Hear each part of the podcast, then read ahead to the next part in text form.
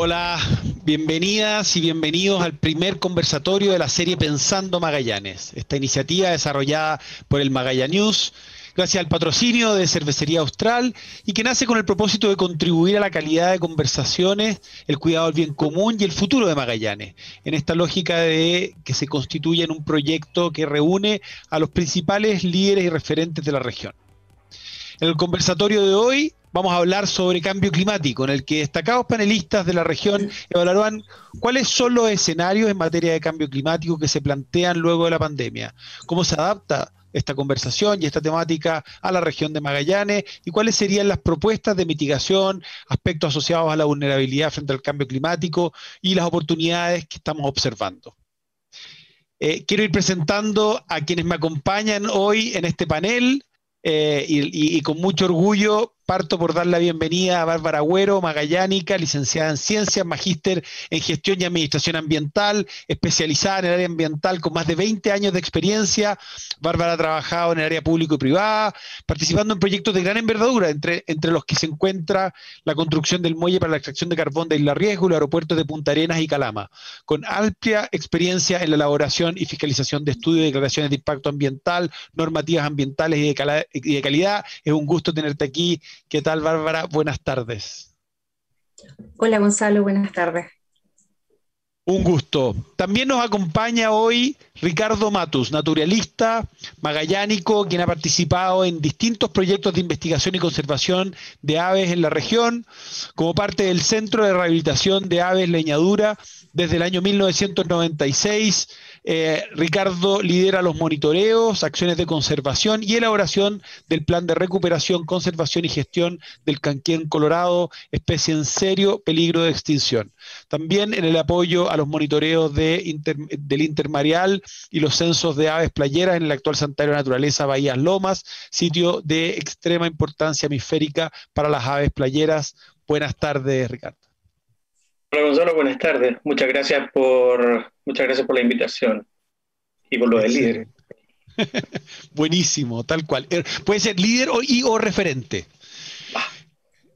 Ah, le, doy, le doy ahora la bienvenida a otra líder y referente de la región, Daniela Droguet, nacida en Puerto Natale, aprendí ahora tirapiedra, licenciada en Ciencias Biológicas, actualmente directora para la región de Magallanes de la ONG Wildlife Conservation Society en Chile. Su trabajo se desarrolla en los campos de la gestión para la conservación, divulgación de la ciencia y educación ambiental de la biodiversidad de nuestro país. Naturalista con conocimiento en temas de conservación, manejo y gestión de áreas protegidas, liderazgo en materia de género y manejo de conflictos en temáticas ambientales, galardonada dentro de los 100 jóvenes líderes de Chile, otorgada por el Diario Mercurio, Mujer y Medio Ambiente, otorgada por el Gobierno Regional de Magallanes y Ciudadana destacada de Puerto Natales. Buenas tardes, Daniela. Hola Gonzalo, ¿cómo estás? Saludarte a ti, bueno, y a mis queridos amigos y amigas que tengo acá en el panel y a todos los que nos están viendo, porque veo que hay harta gente que está conectándose de todos lados, viendo también a gente de Tierra del Fuego, así que está entretenido. Buenísimo, un gusto, Daniela. Y otro natalino, que también forma parte de nuestro panel, Humberto Gómez, oriundo de Puerto Natales y actual residente de Punta Arenas, con estudios en la Universidad de Magallanes, primero como técnico agropecuario y luego en ingeniería en ejecución agropecuaria, gracias a lo cual conoce gran parte de esta región y se define como un enamorado de esta tierra. Eh, Humberto ha realizado monitoreos de castores y guanacos, identificación de bosques en la región, producción de plantas de lenga y la hermosa labor de producir plantas en el Centro de Horticultura. Además, aprendió a reconocer todo lo que pudo ver en el pequeño humedal llamado Tres Puentes. Actualmente, Humberto es el presidente de la agrupación ecológica Patagonia. Un gusto, Humberto. Hola, igualmente. Muchas gracias por, la invitación. Gracias. Genial, bueno, agradezco a los cuatro eh, por, estar disponibles para participar de este encuentro y abrir esta serie de conversaciones. Como les comentaba, este, hoy, hoy vamos a hablar sobre cambio climático. Para eso quiero empezar por preguntarle a cada uno de ustedes, en el orden en que los presenté, cuáles son las implicancias del cambio climático en la región, cuáles son sus principales amenazas y, por supuesto, también cuáles son las eventuales oportunidades que se nos ofrecen. Empiezo por ti entonces, Bárbara. Ok. Amenazas y oportunidades. Ya. Mira, eh, bueno, si vamos de lo más general a, lo más particular, sabemos que en nuestro país es sumamente vulnerable el tema del cambio climático. Eh, tenemos borde costero a baja altura, tenemos zonas áridas, semiáridas, bosques, eh, somos susceptibles a desastres naturales, tenemos áreas que ya están propensas a desertificación y ya cada vez se va notando mucho más, zonas urbanas que tienen problemas de contaminación ambiental, ecosistemas frágiles y superficies que tienen archipiélagos y también eh, islas. Ahora, si vamos a ver nuestra realidad como región, tenemos una absorción de gases del efecto invernadero que va más o menos por las 10.000 kilotoneladas de dióxido de carbono equivalente, que es la unidad de medida, producto de la cantidad de bosques que nosotros tenemos en, esta, en, la región. sabemos que es una región sumamente extensa. Eh, tenemos también emisiones altas ligadas a la energía y principalmente al tema de quema de combustible fósil.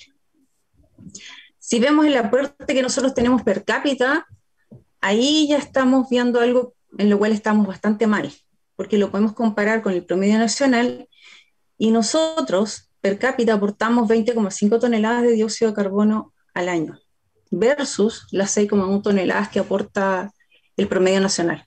Entonces, estamos bastante, es más del triple. Eh, ahí nuevamente tenemos el tema de la energía, que llega al porcentaje mayor, porque nosotros consideramos, bueno, lo que es generación de electricidad, los combustibles residenciales, los combustibles de los autos, entre otras más. También tenemos el tema de la agricultura, donde está el proceso digestivo del ganado, el uso de fertilizantes. Eh, y después, bueno, queda el tema de los residuos y de la industria con un porcentaje bastante menor. Eh, me preguntaste por las amenazas también. Ahí en el tema de las amenazas, en un contexto muy general, para mí el tema de la pérdida de biodiversidad es sumamente importante.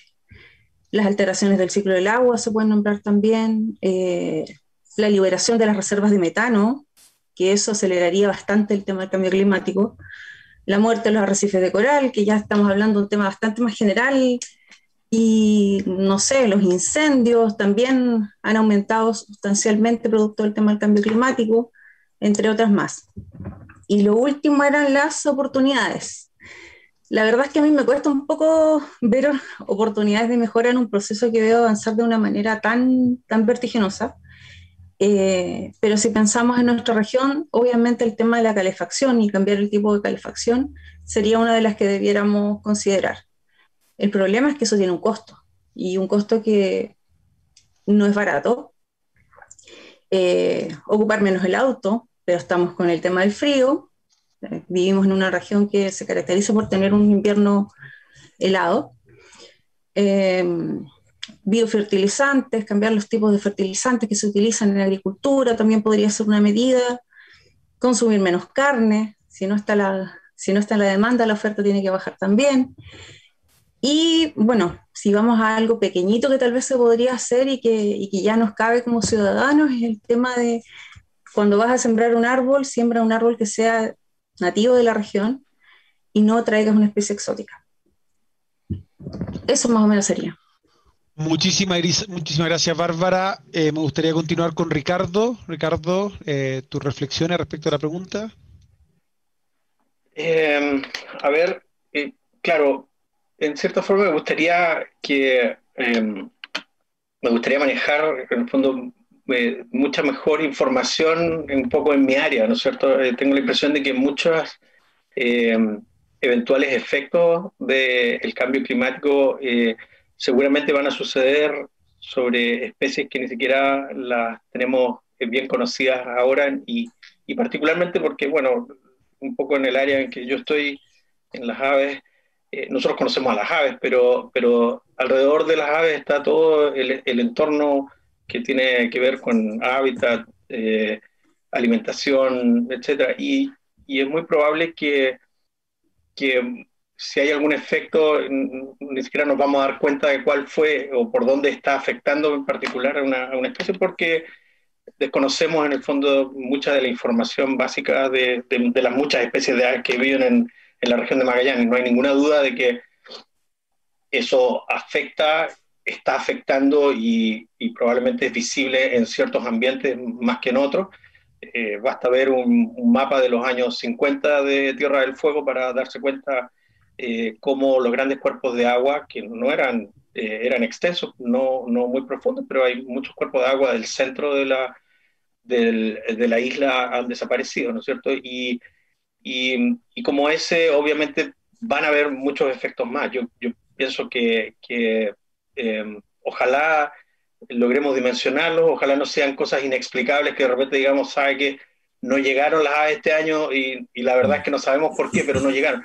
Uno quisiera manejar toda esa información para tenerla, para, para tener, eh, eh, para tener conciencia de cuándo ocurren los cambios. Desde ahí, un llamado a, a la ciencia, a, a, a, financiar en el fondo la, la, investigación que probablemente va a ser la que mejor nos dé una luz de, de, lo que, de lo que va a suceder o de lo que está sucediendo sin, habernos, sin haberlo percibido antes eh, por no existir la información de base. Eso.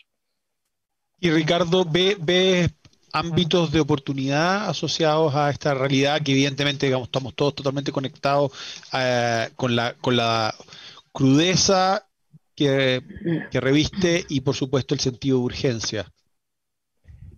Pasa, yo creo que, que la oportunidad eh, hay que hacerla, ¿no es cierto? Hay, hay que, eh, yo creo que un, tenemos que, que, pelearla hasta, hasta el final y, y uh, ante cambios eh, muy dramáticos yo pienso que, que, que no hay peor eh, eh, señal que, que, no hacer nada. O sea, yo creo que la oportunidad que, que se nos da, aunque un poco fuera de plazo, yo creo que no estamos hablando del cambio climático o sea, estamos hablando hoy día, pero, pero no es algo que esté sucediendo de ahora. Y eso, claro, estamos en un, estamos en un margen muy extremo y me parece que la oportunidad es que, es que no debemos dejar pasar, ¿no es cierto?, eh, más tiempo o, o, desviar en el fondo la atención de este tipo de problemas y, y, como decimos nosotros, en el fondo chutearlos para más adelante porque el problema es ahora y hay que enfrentarlo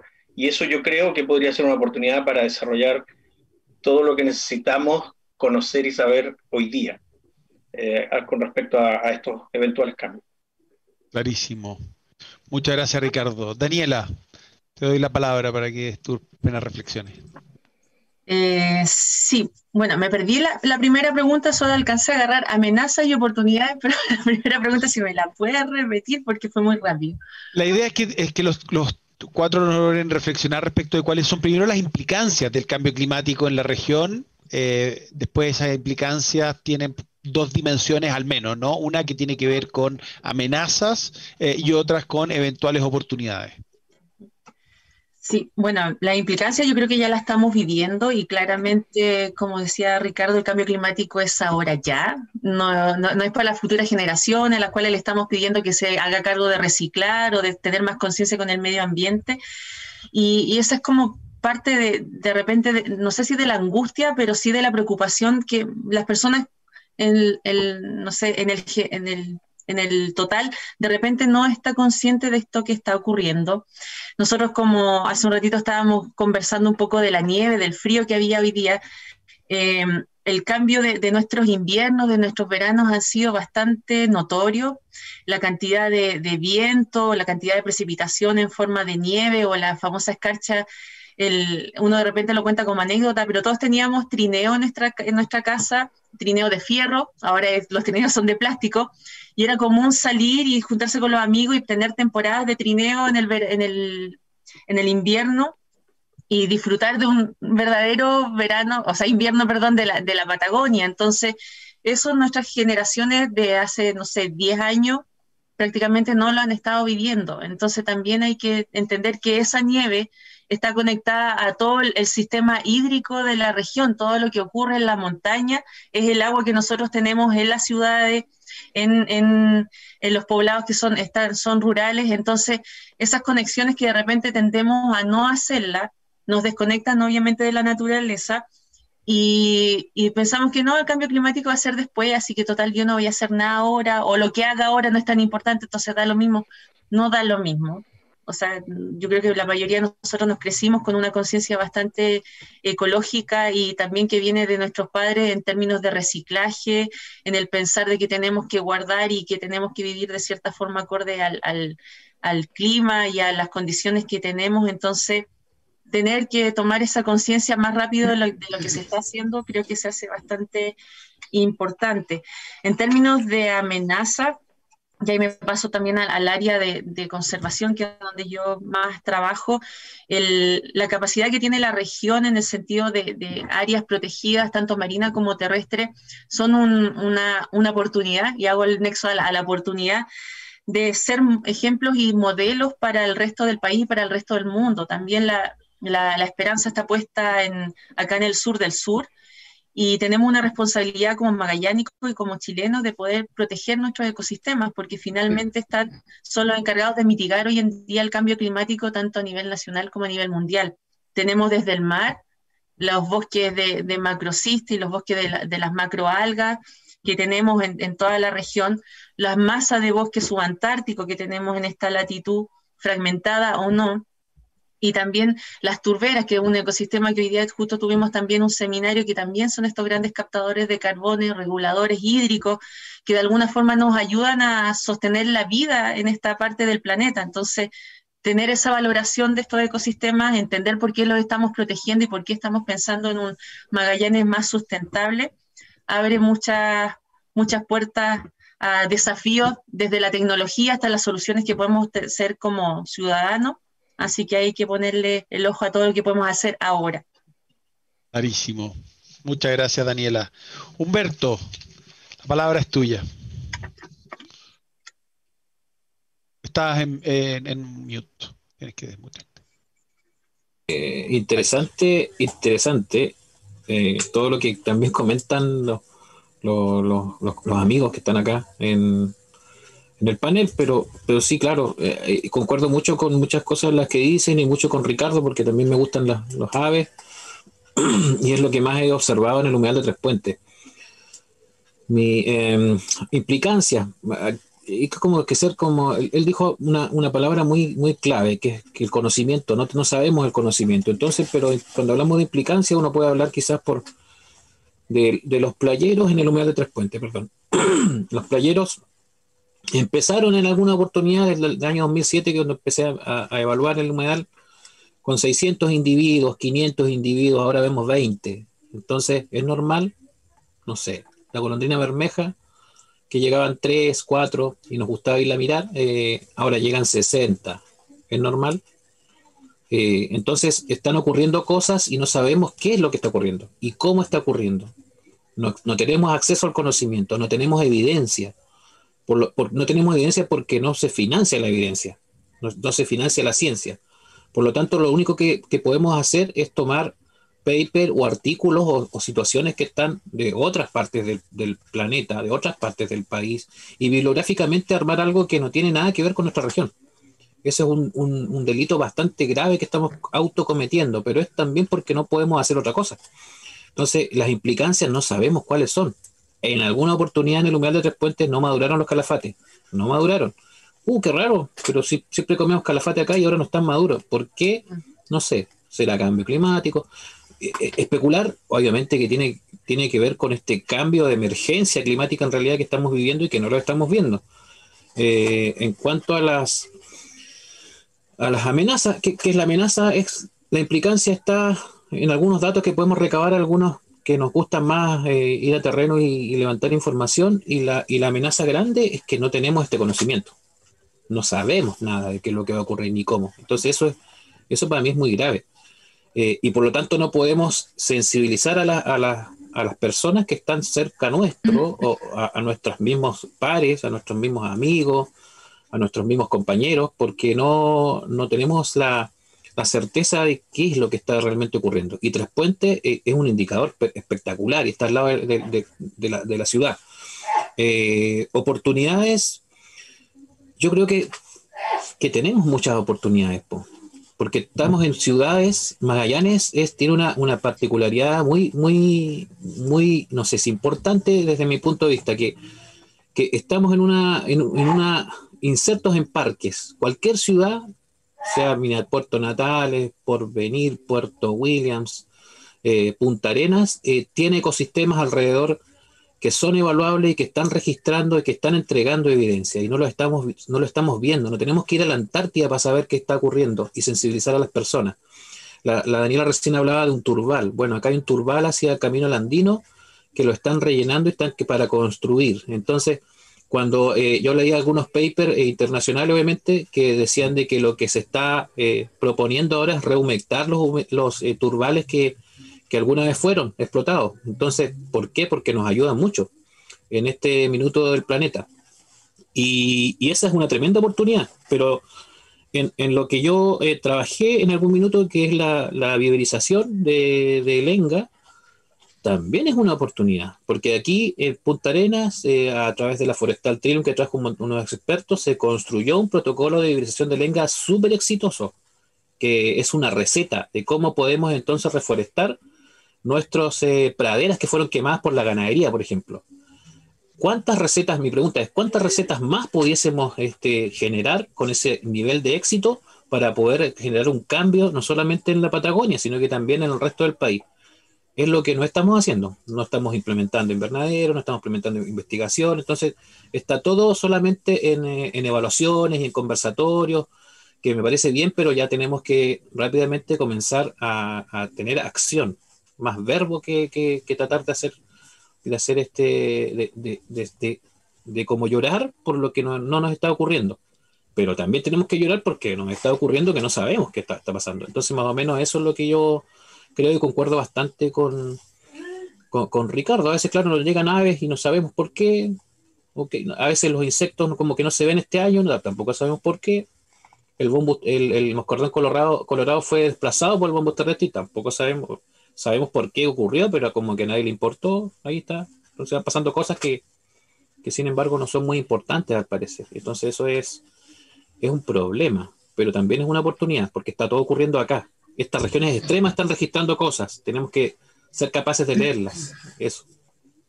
Clarísimo. Muchísimas gracias, Humberto. Eh, creo que la, narrativa de los cuatro ilvana muy bien el contexto, ¿no? Por un lado, eh, tenemos una, una urgencia eh, manifestándose a partir de cambios absolutamente negativos, digamos, en el entorno a través de lo que cada uno de ustedes cuatro expresó, la necesidad de aunar mejor el conocimiento, entender mejor la importancia de fortalecer la ciencia. En eso eh, la presidencia de la COP25 en Chile movilizó al comité científico eh, con, una alta expectativa de que eso llegue a cada una de las regiones donde hay un foco importante en Magallanes eh, y, la zona antártida, de modo que yo espero que en, en poco tiempo vayamos viendo cómo efectivamente ese esfuerzo o ese posicionamiento eh, aterriza en la región con la capacidad de aportar a las investigaciones que ustedes están haciendo para no solo fortalecer la evidencia, eh, y, fortalecer la evidencia que, justamente cada uno de ustedes eh, compartió, transmitir más el sentido de urgencia y movilizar la acción climática en aspectos como lo, que bien decía Bárbara, ¿no es cierto? Aquí fundamentalmente de lo que se trata es de que tenemos que como humanidad reducir las emisiones atmosféricas y aumentar la capacidad de captura. Captura que, por ejemplo, como bien decía Humberto, los bosques patagónicos tienen una capacidad tremendamente relevante de ofrecer para el mundo. Las turberas, como bien decía eh, Daniela, eh, sabemos que, tiene una capacidad de captura de las mayores en el mundo. Y todo eso, si lo vamos empaquetando, ofrece condiciones de la región no solo para las particularidades que se están viviendo en la región, sino que cómo la región de Magallanes puede ofrecer esos servicios ecosistémicos que van a ser cada vez más importantes para el mundo, más allá de su capacidad en energía eólica, ¿no es cierto? Y si se logra transformar en hidrógeno verde. Pero hay mucho en soluciones basadas en la naturaleza, que creo que ustedes cuatro representan muy bien, eh, y, y creo que ahí hay algo que además, si lo conectamos con ciertos ámbitos como lo que explicaba Humberto de capacidad de producir alimentos en la región, para evitar incluso que ciertos alimentos tengan que ser transportados de otras regiones con la consiguiente emisión atmosférica. Me parece que por ahí hay ciertos elementos que pueden ser muy valiosos también para llevar la conversación balancearla, ¿no? Desde el sentido de urgencia y el drama que estamos viviendo y las oportunidades que se ofrecen para la región. Quiero pasar ahora a algunas preguntas que hemos recibido de los habitantes de la región eh, y entonces quiero pedir al equipo técnico que nos muestre la primera de ellas.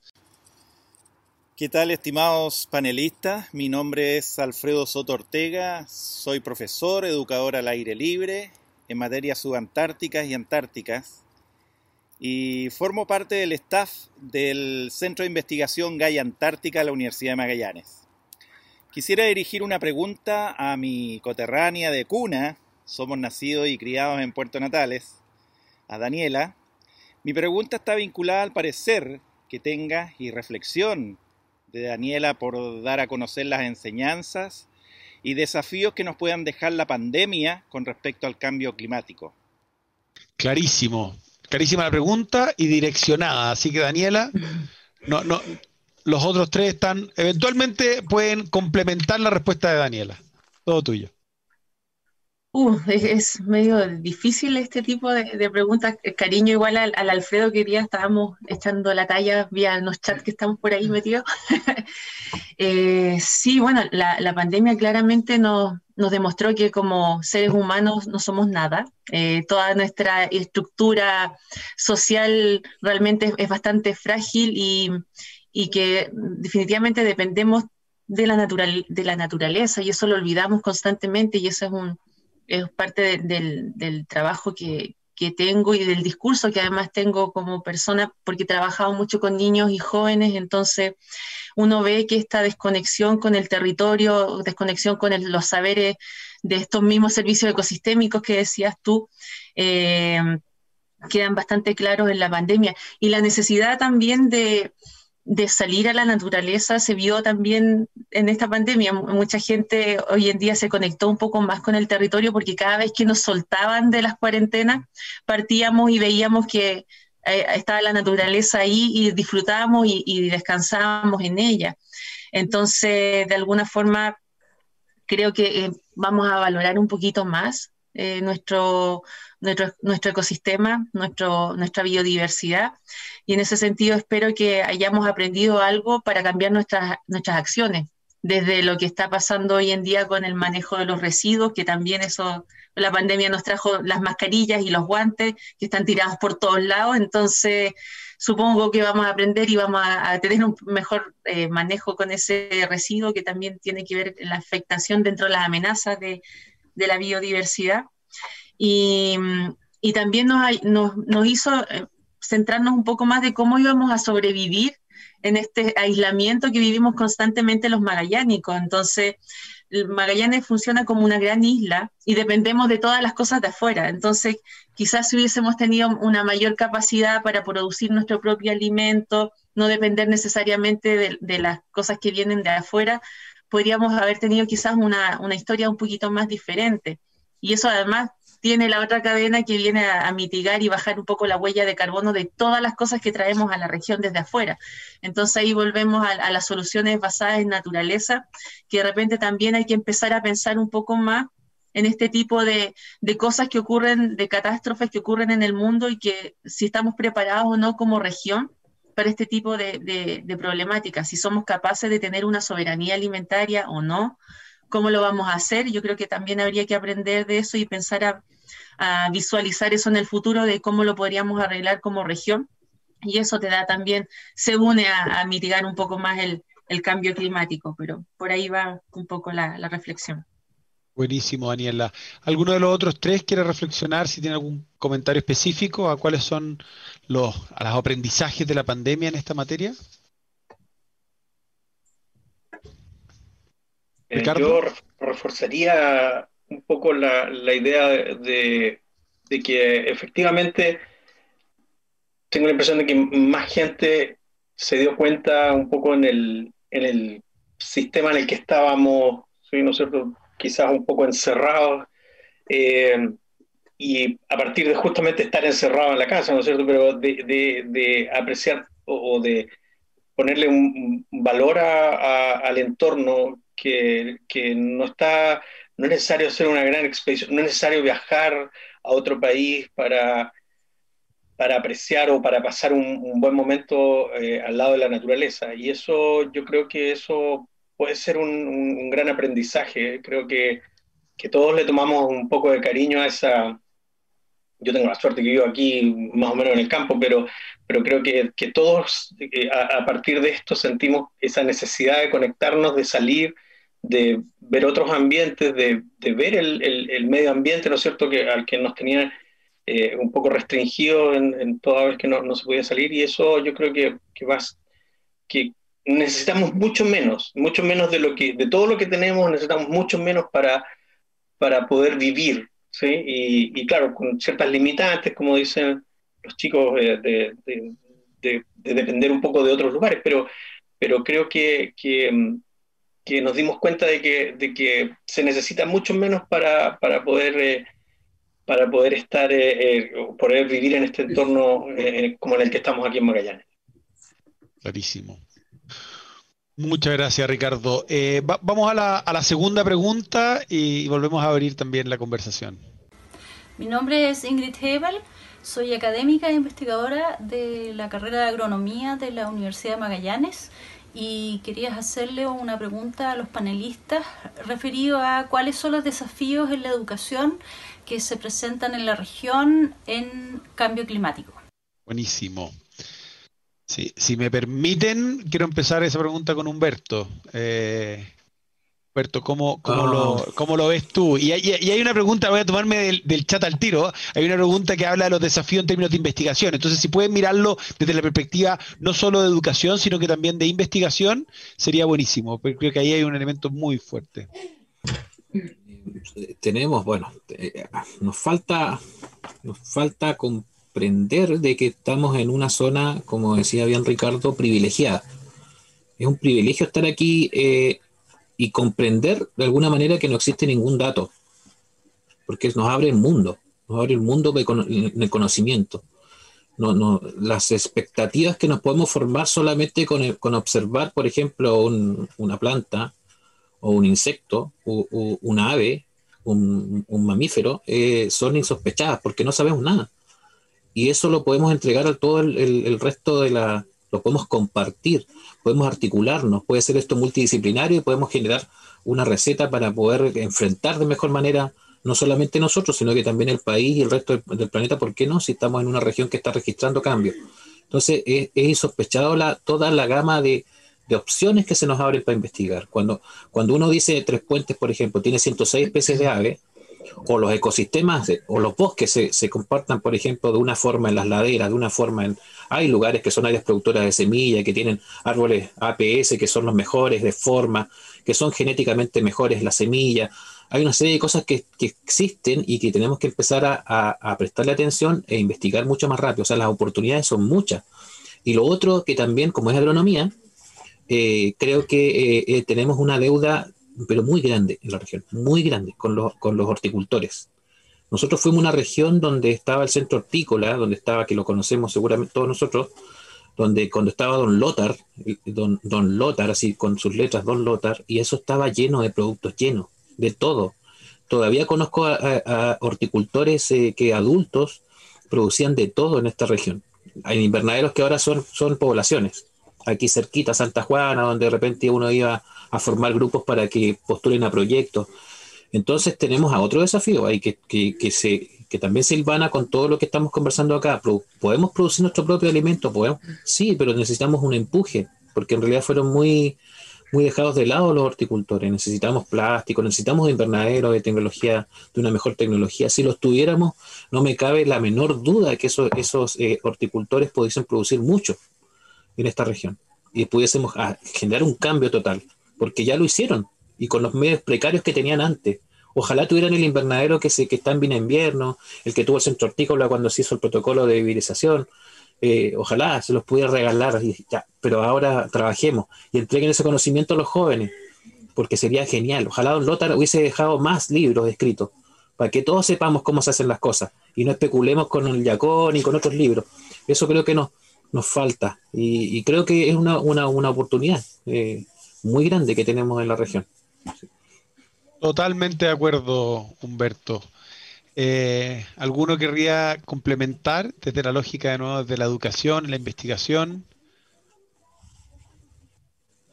Yo creo que. Ricardo.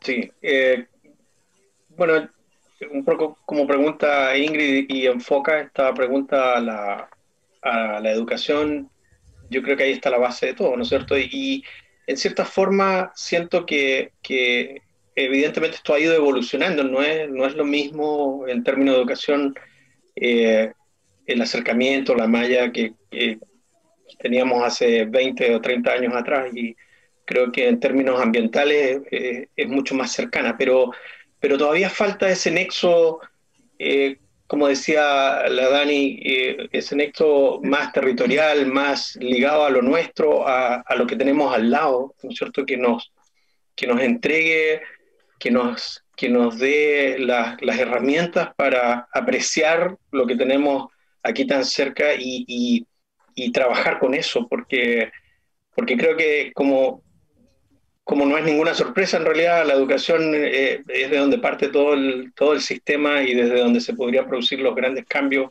en el corto plazo o en el plazo mediano, digamos, porque ya a esta altura no estamos hablando de ya plazos, es un poco es un poco dramático porque deberían ser, como dijimos hace un rato, eh, deberían ser ya. Pero me parece que sí, que el, que el, enfoque siempre hay que, hay que ponerlo ahí, en, en los más chicos. Clarísimo. Yo ahí solo, Gonzalo, a agregar un poco de también la intencionalidad y de la voluntad, no sé si política o de, cómo pensamos también Magallanes, en el sentido de que se abran espacios para que estas temáticas entren dentro de las políticas regionales. Ahora se va a armar la estrategia de desarrollo regional y el tema de biodiversidad, el tema de conservación, el tema de cambio climático debería ser un eje transversal dentro de esta política porque es parte de lo que estamos viviendo. La constitución para Chile también esperamos muchos que tengan estos temas y sea parte de la médula de, de nuestro país en ese sentido, porque si no, muchas de las intenciones y de las cosas que queremos hacer desde la ciencia, desde la educación, a, todas las intervenciones que cada uno de nosotros hace desde su eh, lugar de, trabajo o de espacio donde vive, eh, se ven truncadas, se ven truncadas porque no hay financiamiento, no hay un interés para empujar estos tipos de monitoreos que se necesitan. Hoy en día en el mar no tenemos idea si se está subiendo o no la, temperatura, si hay un cambio en la, acidez de nuestros ecosistemas que dependen mucho de los sectores económicos que tenemos en la región depende de la extracción de la centolla, del ostión, que dependen mucho de lo que haya disponible, de los componentes químicos que hay disponibles en el agua. Un cambio en eso, una acidificación torpe, nos vamos al demonio con todo. Soy súper extremista, pero son los ejemplos y las cosas que necesitamos ir, ir haciendo, ir viendo como región, porque no solamente cuidar a los animalitos y los ecosistemas como de repente nos ven a todos nosotros los ecologistas, sino que también estamos pensando en que esto está unido a una actividad económica, que está unida a las familias y a la comunidad que está acá en la región. Totalmente de acuerdo. Em, vamos a escuchar la tercera pregunta y seguimos con, con las reacciones de los panelistas. Tengo una segunda consulta y esta vez va dirigida a don Humberto Gómez, teniendo presente la riqueza de nuestros paisajes y la gran cantidad de glaciares y entornos asociados a este medio ambiente, me gustaría saber cuál sería el rol que cumple Magallanes y Antártica Chilena como reservorio de agua dulce y turismo sustentable.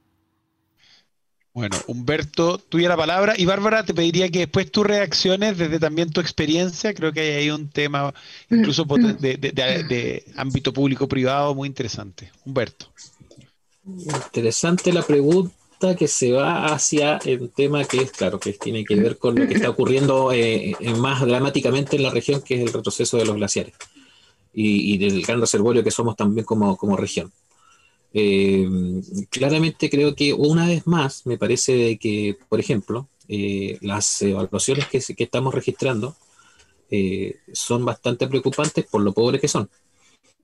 Eh, necesitamos ser un poquito más responsables en, levantar información mucho más eficaz, por ejemplo, porque eh, hay algunos sectores de, también de última esperanza que alguna vez hablamos solamente por, cartilla de Google Earth y que ya desaparecieron, que no existen, pero, pero no es el Grey y no es lo, que comúnmente estamos viendo. Entonces, hay situaciones como, por ejemplo, somos también eh, ricos, un reservorio rico en agua dulce, pero por ejemplo el humedal de Tres Puentes no se ha secado en los últimos años, sin embargo, desde Natales ya informa eh, nuestro socio y que también, por ejemplo, el José Díaz, que está naturalista que constantemente está monitoreando distintos lugares, lugares en el, alrededor de, Puerto Natales, que sí existe sequía, el ver el proceso de lagunas, entonces, entonces no, no, no, entendemos bien la dinámica de por qué ocurre en algunos lugares y en otros no. ¿Cuál es la misión nuestra como, como región?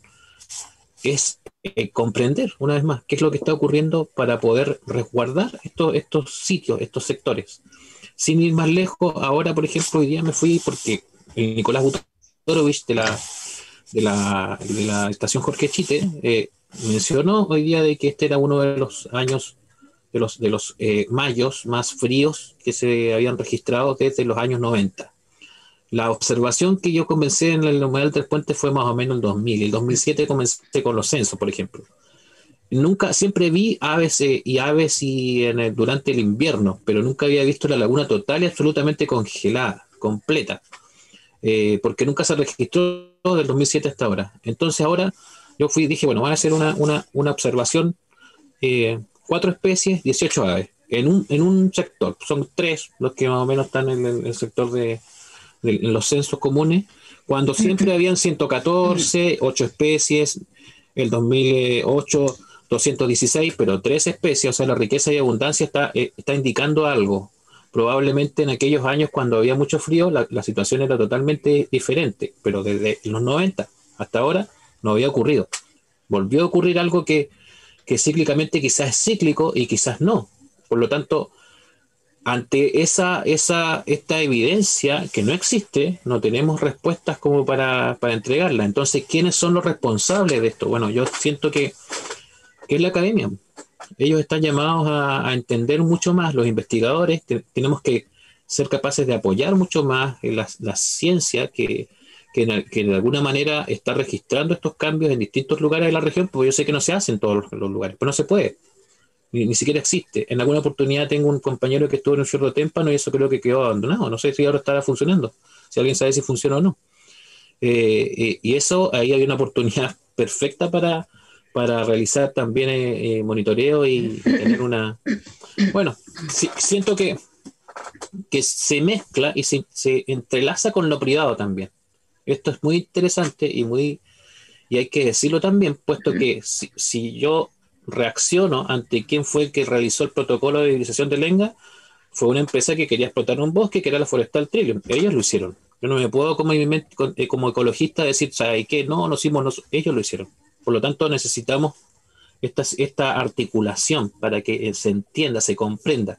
Pero mientras no existe la necesidad de urgencia, que bien parece que dijiste Gonzalo en un, en un inicio, no, no, vamos a, no vamos a ser capaces de articularnos porque no existe. Entonces la academia por un lado, las ONG por otro, los naturalistas por otro, los ecologistas y finalmente nos falta esa, esa, esa como articulación. Eso creo, más o menos. No sé si responde. Muy bueno, y, creo que lo dejaste muy bien planteado para, que Barba nos dé su punto de vista respecto de cómo esto también afecta y es es muchas veces sujeto o está eh, eh, vinculado a actividades productivas, al vínculo del sector privado, a la permisología. Bárbara, ¿cómo lo ves tú? Mira, yo creo que primero hay que transparentar la información que existe o la poca información que tenemos, los datos que existen relacionados con las emisiones, eh, darlos a conocer a la comunidad porque eso prácticamente está, tal como dice, a nivel de la academia, a nivel de servicios públicos, pero no se traspasa la información como la, como la pregunta anterior que hacían respecto al tema de educación.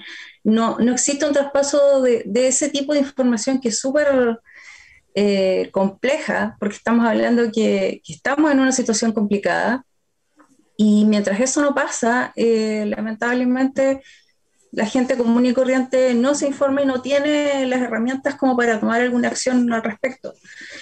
Em, respecto al tema de eh, lo que es turismo y el retroceso de los glaciares, ahí para, para generar proyectos y para poder hacer más investigación, de alguna manera debiera ayudarnos la estrategia climática que se está generando a, largo plazo.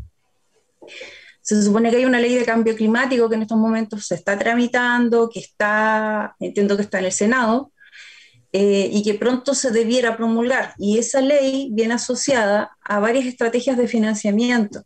Esas estrategias de financiamiento podrían cooperar a este, a este fin y generar más investigación y generar más datos que sirvan para saber qué es lo que realmente está pasando en nuestra región, porque tal como dice Humberto, Vivimos en una región que es sumamente grande, tiene muchas áreas protegidas, pero muchas de ellas, yo creo que el, porcentaje mayor de magallánicos no las conoce porque quedan muy, muy atrás mano, muy lejos, no podemos llegar, necesitas un barco.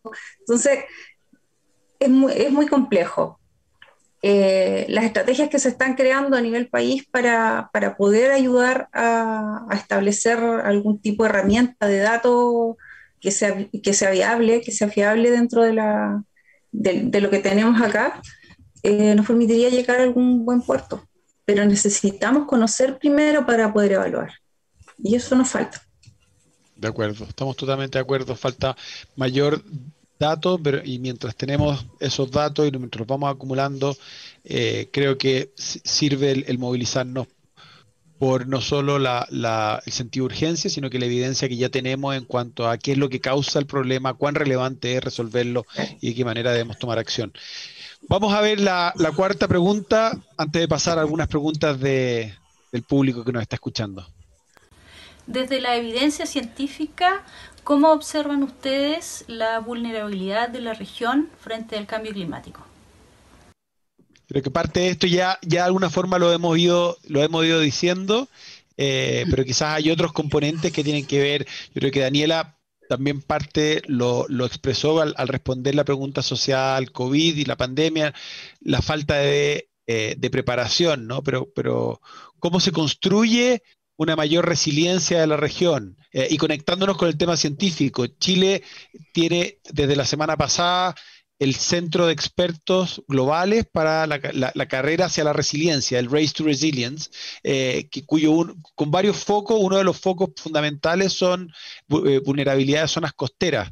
Eh, ¿cómo, ¿Cómo ven esa conexión entre el mundo científico, la evidencia científica, la exposición de las zonas costeras, y no digo zonas costeras solo oceánicas, pueden ser lacustres, pueden ser ribereñas, eh, y, qué es lo que podemos implementar eventualmente en la medida que vayamos adquiriendo esa mayor resiliencia. No, sé. Vaya, Humberto. yo, yo pienso que estaba pensando en eso y, inmediatamente me, sale a mi cabecita, es como que ¿qué, tan, qué tan lejos está la ciencia de la comunidad. Está muy lejos. es, un abismo. Eh, ¿cómo, ¿Cómo logramos que se articule entonces? Porque no sacamos nada con llenarnos de datos y, información si es que no somos capaces de transmitirlo a la comunidad. Para eso se necesita educar. ¿Y educar a quién? ¿Trabajar con quién? Eh, por eso es que yo eh, aquí, aquí en esto saludo a las agrupaciones todas, la agrupación ecológica patagónica en la que trabajo, la, de la Red Nacional de Humedales, el CAC, el SCAP. nosotros creo que que hay un vínculo que, debe generarse, que debe realizar alguien, no sé, yo no soy experto en, sociología, pero creo que ese es el vínculo que, falta, porque, porque si bien es cierto, en mi caso, eh, saludo a mis compañeros porque resulta que son un montón de gente, que son de chicos que han pasado y otros que, están que trabajan, que tienen sus pegas y están dando su tiempo para hacer educación ambiental, para, levantar información, para hacer, para hacer limpiezas. Entonces, hay una ONG ahora que anda recogiendo basura, la ONG Proverde que, que está preocupada de los árboles.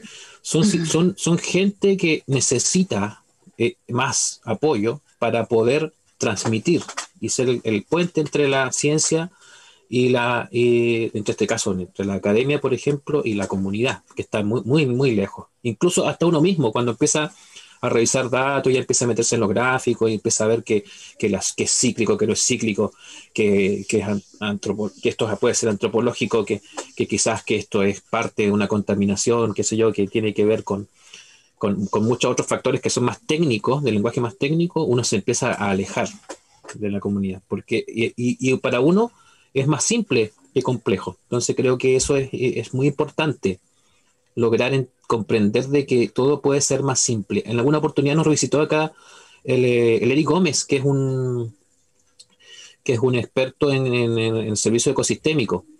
Y lo que me impresionó de él fue que cuando hablaba de servicio ecosistémico, que yo lo había pasado en la, en la, en la UMAC en algún minuto, fue tan simple, fue tan fácil, era tan fácil para él descubrir, mira, eh, mira esto, mira esto, pero fíjate allá. Entonces, ese lenguaje y eso que, es tan simple para explicárselo a cualquiera es lo que tenemos que, a lo que propender nosotros. Tenemos que, que nuestra dirección tiene que ir a eso, para que seamos todos uno. Eso más o menos lo que yo lo que yo siento en la distancia que existe entre todavía entre la ciencia y, y la comunidad, que es lo que tiene que generarse, eso.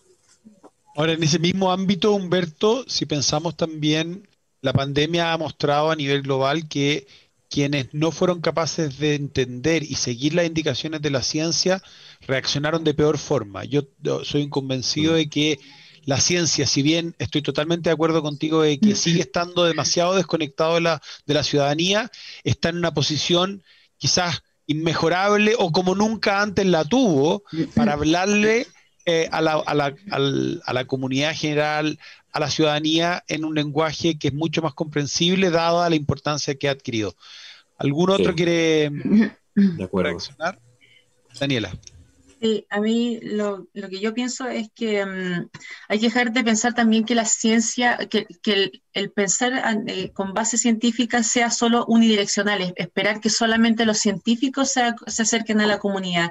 Yo creo que ahí en ese sentido la, presión social y las agrupaciones, por ejemplo, que nombraba el, el Humberto, donde hay gente de, de todas las especialidades o no, metida y, en pro a, pensar en el cambio climático, a ciudadanos que viven el día a día y están viendo que su territorio se está viendo deteriorado o está cambiando o hay, pensando que hay algo que hacer, se reúnen y buscan y exigen.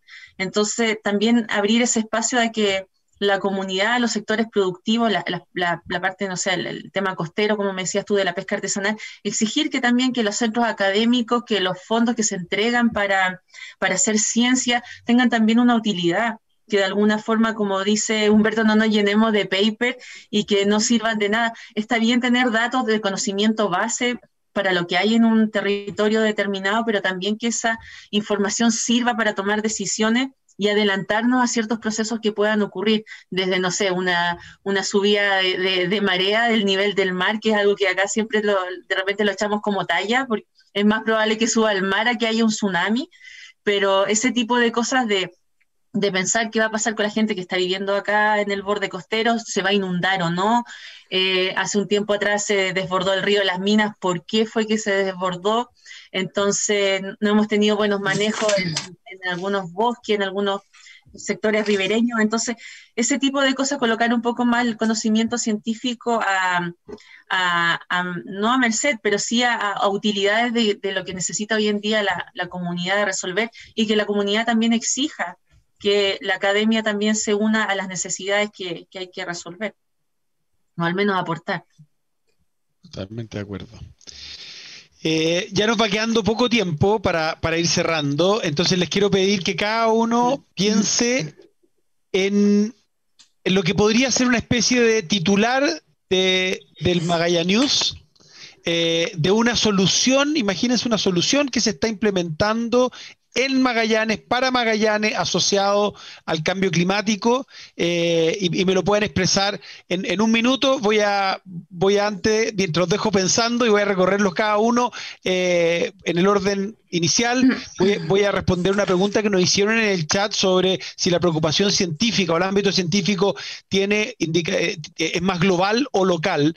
Y yo creo que estamos claros, ¿no es cierto?, que estamos hablando de una problemática que es global, la, inercia térmica del planeta es la que nos tiene hoy en día en este problema y, el efecto que genera el, el, comportamiento de los seres humanos agregado en todo el planeta, pero después ocurre que esto tiene implicancias locales, que mucho de lo que estamos viviendo acá afecta ecosistemas locales, tiene, por supuesto, implicancia desde el punto de vista no solo de incidencias negativas, sino que también de oportunidades locales. Entonces hay una combinación donde efectivamente estamos hablando de una ciencia que va desde lo global hasta lo local.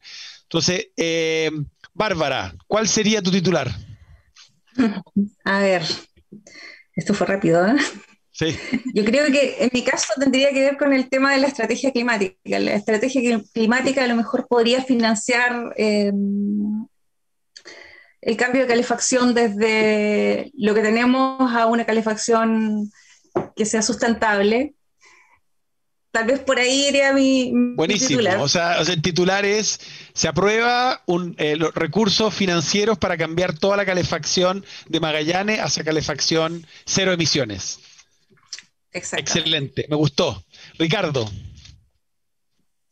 Complicado. eh, yo trato de pensar que, que, en el fondo Magallanes en su, en su figura actual eh, eh, es un referente respecto de, de mm, convivencia ambiental, si lo podemos decir así. Y, y, a mí me parece que ese sería como, sería una señal para el resto, sería como una, sería fabuloso que esa fuera la forma en que, eh, que nosotros en este fino equilibrio en el que, en el que vivimos hoy día, sin los, sin los excesos eh, producto de, las de las grandes eh, voracidad, digamos, de, del desarrollo, pudiera ser una, una luz hacia el resto de la, del mundo, menos al resto de Chile, por supuesto.